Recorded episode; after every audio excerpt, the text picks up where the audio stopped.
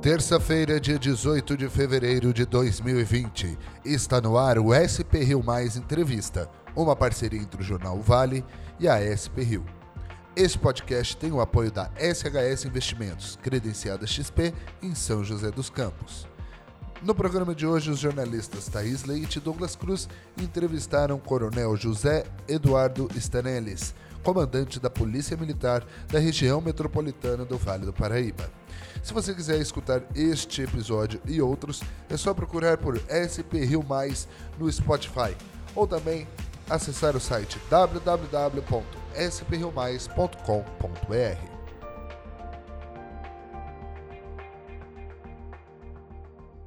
Coronel, muito obrigada pela sua disponibilidade em estar aqui conosco. Eu é que agradeço. E quem me acompanha aqui na mesa é o jornalista Douglas Cruz. Muito obrigada, Douglas. Bom dia, Thaís. Bom dia, Coronel. Vamos Bom lá. Dia. Bom, para a gente dar início aqui à nossa sequência de perguntas, lembrando que você pode enviar a sua sugestão. Coronel, para a gente começar, a gente teve nesse ano uma Operação Verão com mais suporte tecnológico e número de efetivo, né? Como que o senhor avalia os resultados dessa operação?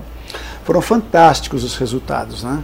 Nós realizamos, para vocês terem uma ideia, 31.336 abordagens a pessoas em todo o litoral norte. Nós prendemos 64 pessoas em flagrante, recapturamos 74 procurados pela justiça, eh, apreendemos 16 armas, apreendemos 75 quilos de drogas. Foi uma operação muito boa, né? mas também assim, tivemos um efetivo muito bom, tivemos muitas viaturas, foram 1.037 policiais é, trabalhando no litoral norte.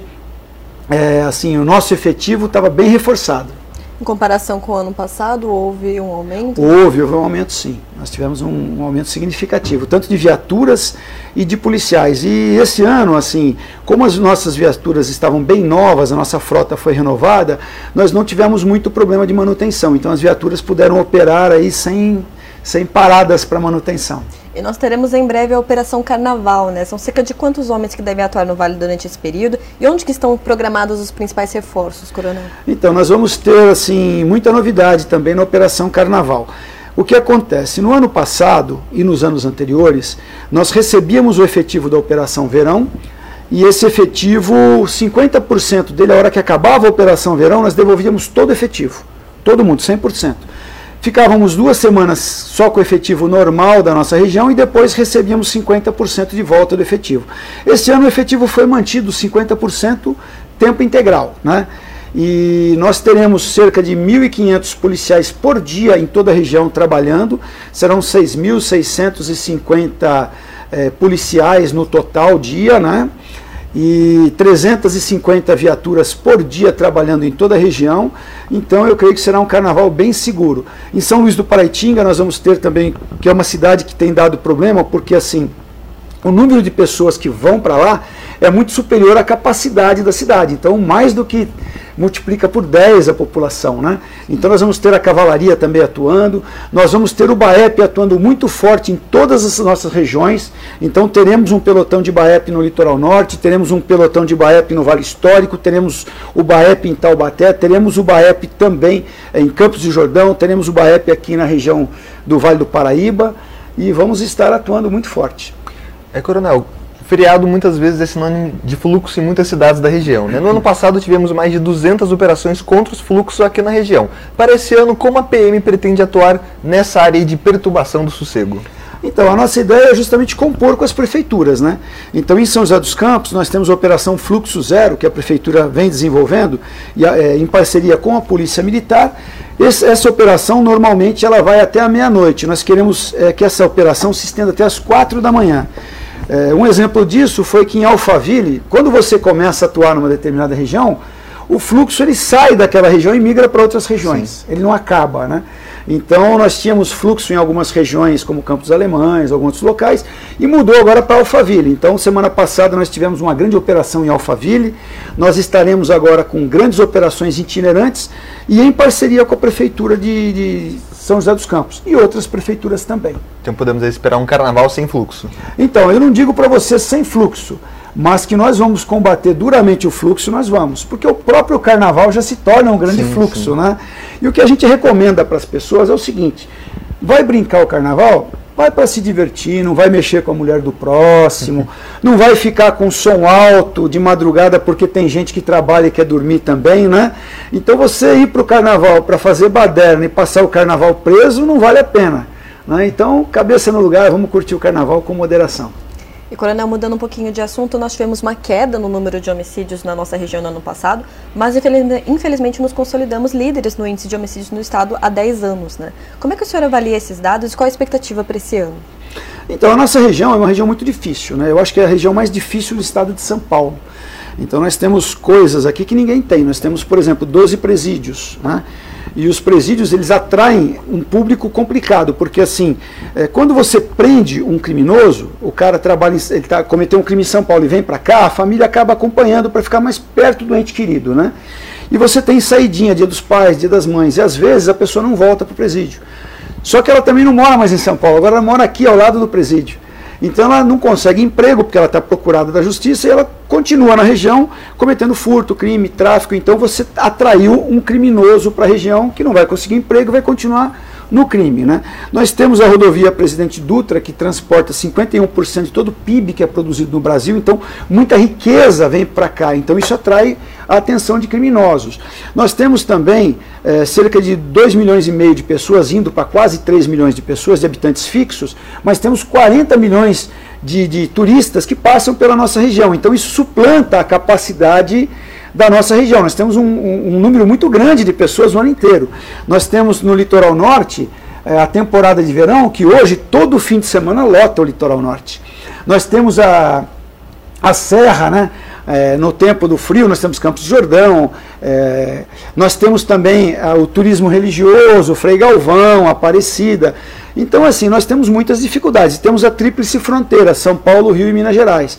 Região de fronteira é bastante complicada. Então, por mais que a polícia trabalhe, eu acredito que nós precisamos de programas sociais para diminuir essa criminalidade. Né? Nós temos que tirar as crianças das ruas, porque a criança na rua está sujeita ao tráfico, ela está sujeita a pedófilo, a, é, a, informações ruins.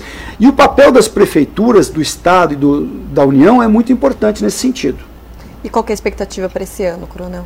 A expectativa é muito trabalho duro, né, muito suor por parte das forças de segurança, é nós integrarmos cada vez mais as forças de segurança, porque nós temos muitos meios dispersos na nossa sociedade.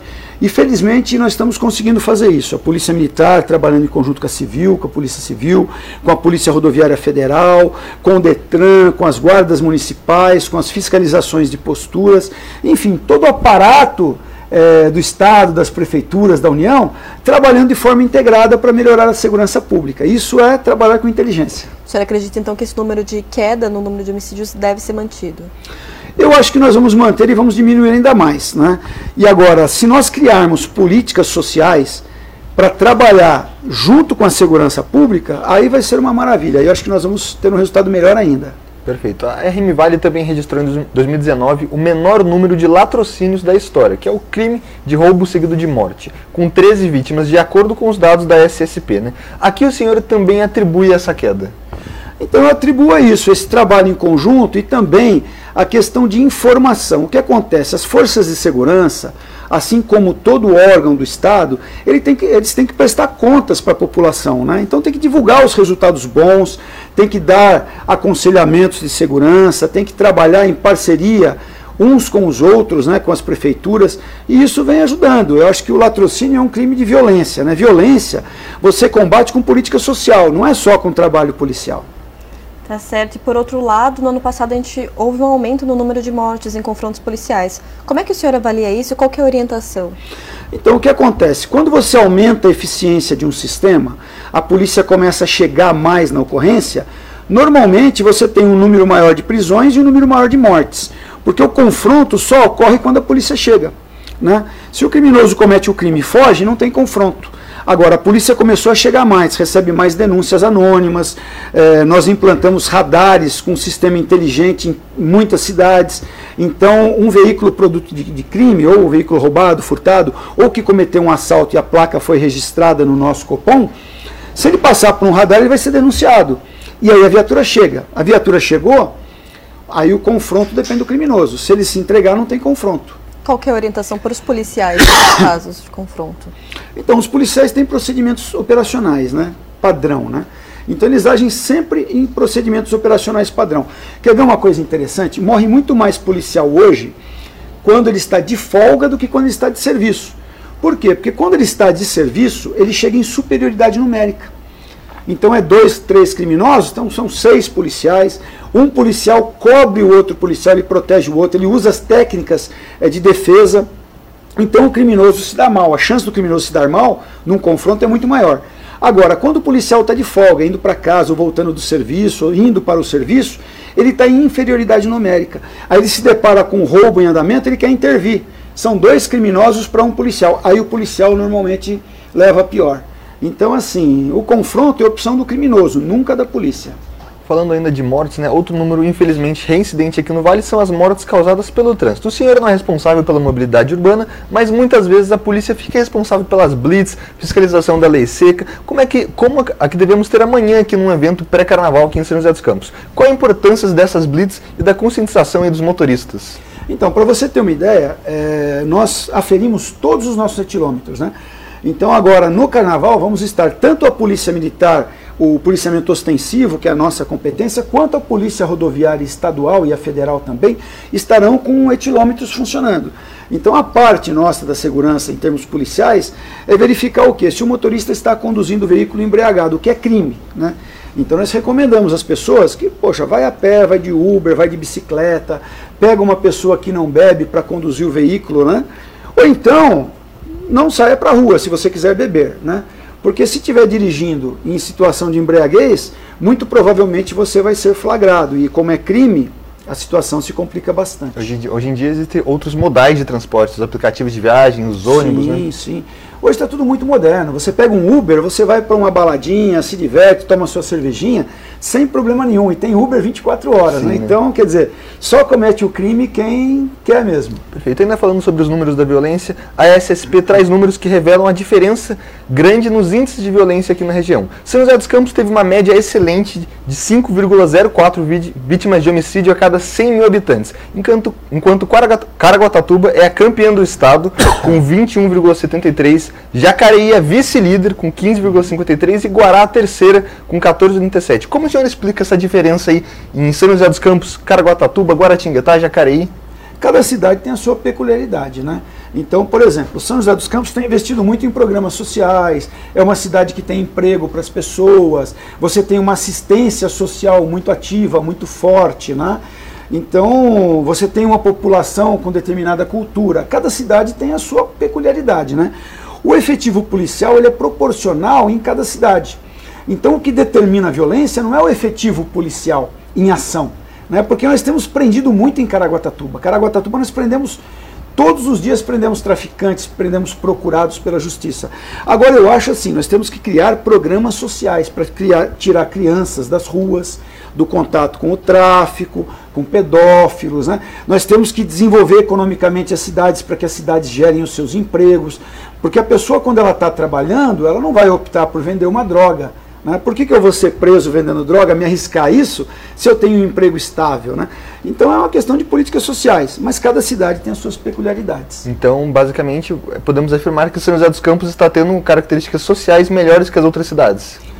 Eu acho que São José dos Campos tem uma população com determinado perfil e faz um trabalho adequado a essa população. Perfeito. Tá certo. E mudando um pouquinho de assunto, Coronel, o efetivo da PM no Vale sofre com um déficit já grande há muito tempo. Né? No ano passado, o CINTPESP apontou que seria um clarão de 700 homens.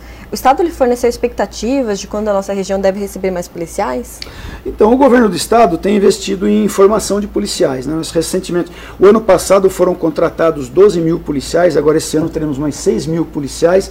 Só que o que acontece é assim, você tem perdas também ao longo do, do caminho. Então, quando o governo faz um, um, um concurso público para contratar policiais, você leva praticamente dois anos para formar o policial, desde o edital até a formação, porque tem a impugnação do edital, é, você vai fazer o concurso público, depois nesse concurso você tem a fase de, de, recrutamento dos aprovados, aí você tem exame médico, psicológico, teste físico, investigação social para ver se o cara não tem um passado negro e não está envolvido com facção criminosa e tal. Porque imagina você colocar na polícia um cara que já vem de uma facção criminosa, não dá, né? Isso é inconcebível. E aí você tem a fase de formação. Então isso leva um ano. Agora a fase de formação também leva um ano. Só que nesse período de formação, cerca de 10% dos candidatos desistem ao longo do curso. Eles veem que não tem vocação para isso, eles passam num outro concurso que eles acham que é melhor, mais vantajoso para eles, né? Então é, é normal esse tipo de coisa. Agora, Agora, isso tudo é, faz parte de um processo. E tem os policiais que se aposentam também, né? Então, é, você contrata 6 mil policiais, mas 2 mil policiais passam para a reserva. É complicado, você não consegue manter, é, completar o efetivo da polícia. Mas não há nenhuma previsão ainda, então, de quando devem chegar novos policiais aqui para a região? Eu acho que sim, acho que vai. Agora, esse ano vão chegar novos policiais, mas toda a Polícia Militar do Estado de São Paulo tem esse déficit, né? Então hoje nós temos um efetivo de cerca de 84 mil homens e mulheres é, existente na polícia, quando é previsto um efetivo de 96 mil homens e mulheres. A gente não consegue completar esse efetivo. Agora, a gente tem suprido isso com meios eletrônicos, com tecnologia. Né? É muito mais barato hoje para o Estado você investir em tecnologia do que você contratar, inchar a folha de pagamento. E outra promessa do governo estadual é a implantação do CAEP né, no litoral norte. Há uma previsão de quando ele deve ser implantado, coronel? Então nós ainda não temos uma previsão, né? justamente por conta de a gente tem que achar de onde nós vamos tirar o nosso efetivo que vai para o CAEP.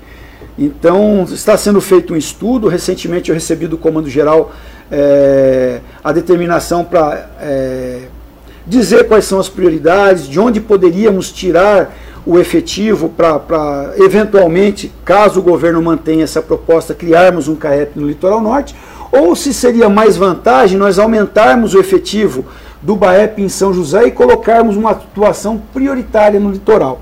Então tudo isso tem que ser discutido, porque gera custo, né? Ah, então ainda há essa possibilidade de que nem exista um CAEP no litoral norte, e sim que o BAEP daqui faça um reforço lá, é isso? Então, está sendo estudado. A gente não pode falar, né, porque isso depende do governo do Estado. Né? A gente simplesmente analisa as propostas e vê o, o que seria melhor para o litoral. Né? Mas toda decisão final é do governo do Estado e não da Polícia Militar. Perfeito. Sim. Em Taubaté tivemos há cerca de um semestre né, a inauguração do CAEP. A nova sede da PM já surtiu resultados na cidade? Já, já sim. Nós tivemos uma redução significativa dos homicídios em Taubaté. Nós tínhamos cerca de. Teve, teve meses que nós tivemos sete homicídios e caiu para um homicídio. Então, assim, é uma atuação muito forte. E, pelo menos na fase inicial, ela, ela dá um resultado muito bom, né? Então, e outra vantagem, até o, a, o Vale Histórico melhorou, por quê? Porque a gente saía de, Tauba, de São José dos Campos para fazer operações em cruzeiro, por exemplo, Lorena, é, hoje, o que, que, a gente faz? A gente manda a guarnição de São José para Taubaté, que é mais perto, e de Taubaté atua no, no, Vale Histórico. Então você tem um ganho, porque você não perde muito tempo deslocando os policiais, eles chegam mais rápidos, tem mais tempo de operação. Tá certo, Coronel. Só para a gente fechar agora a nossa entrevista, nós sabemos que o senhor é pré-candidato à Prefeitura de Caraguatatuba e nós vimos o senhor responder a um munícipe de Ubatuba dizendo que também há um major que deve se candidatar por lá. Em São José também há o nome da Nicoluque. A gente gostaria de saber é, em quais outras cidades há militares pré-candidatos e por que, que o senhor acredita que houve esse desejo da categoria de ir agora para a administração pública? Eu acho assim, é, como eu falei para vocês, nós é, temos um carinho especial pela segurança pública e por outras coisas também. E nós acreditamos muito que, é, que é assim, que os programas sociais eles contribuem para a melhoria da segurança pública. Eu acho que os militares estão tendo essa visão de que eles têm que contribuir de uma forma assim, sair do quadrado, sair da caixinha e ajudar a sociedade. Por muito tempo os militares foram refratários à política eles é, achavam que não, eu sou militar, eu vou fazer só o que eu sou pago para fazer, mas acho que todas as pessoas elas têm que é, dar um pouquinho mais de si pelo seu país. A gente tem que fazer um pouco mais, a gente não pode deixar para que os outros resolvam o nosso problema. E os militares, eu acho, na minha opinião, que eles acordaram para isso. Fala, poxa, se eu posso contribuir com o social para diminuir a criminalidade, criar programas sociais, é, tentar desenvolver economicamente as cidades, trazer pessoas não comprometidas com esquemas que, que vigoram na política tradicional, por que, que eu não vou fazer isso? Se o meu filho vai pagar pelos meus atos no futuro, então se eu não, não, não entro é, se eu estou dizendo de forma genérica, se o cidadão não entra na política, ele vai ser governado por quem está na política. E quem está na política, será que está bem intencionado ou tem outros interesses, né? Então, eu acho que a sociedade acordou, não só os militares, mas outras categorias também acordaram para a política. Tá certo, então, Coronel, eu gostaria de agradecer de novo a sua disponibilidade em estar aqui conosco, dizer que a porta de Ovale e de SP Rio estão sempre abertas para o senhor. Eu que agradeço pelo, pelo carinho e, pelo, e pela sinceridade da comunicação. Eu acho que vocês têm feito um trabalho muito sério e o veículo de comunicação sério, hoje em dia, ele, ele tem bastante crédito na população. A população não quer mais aquele veículo fantasioso que distorce notícias, mas quem mostra a realidade. Parabéns. O senhor tem mais algum recado para a gente fechar a nossa entrevista? Eu acho assim, ó, a Operação Verão foi um sucesso total, a Operação Carnaval está às portas aí. Conte com a sua polícia militar. Estamos trabalhando sério para levar segurança para você, né? Mas faça também a sua parte. Tranque a casa quando sair, tranque o veículo, não deixe o celular à vista no carro. Se cada um de nós fizer a sua parte, nós vamos ter uma segurança pública maravilhosa. Tá certo, então eu gostaria de agradecer também a você que nos assistiu e acompanhou por meio das redes sociais. E gostaria de te lembrar que nós temos um novo encontro na próxima semana. Até mais.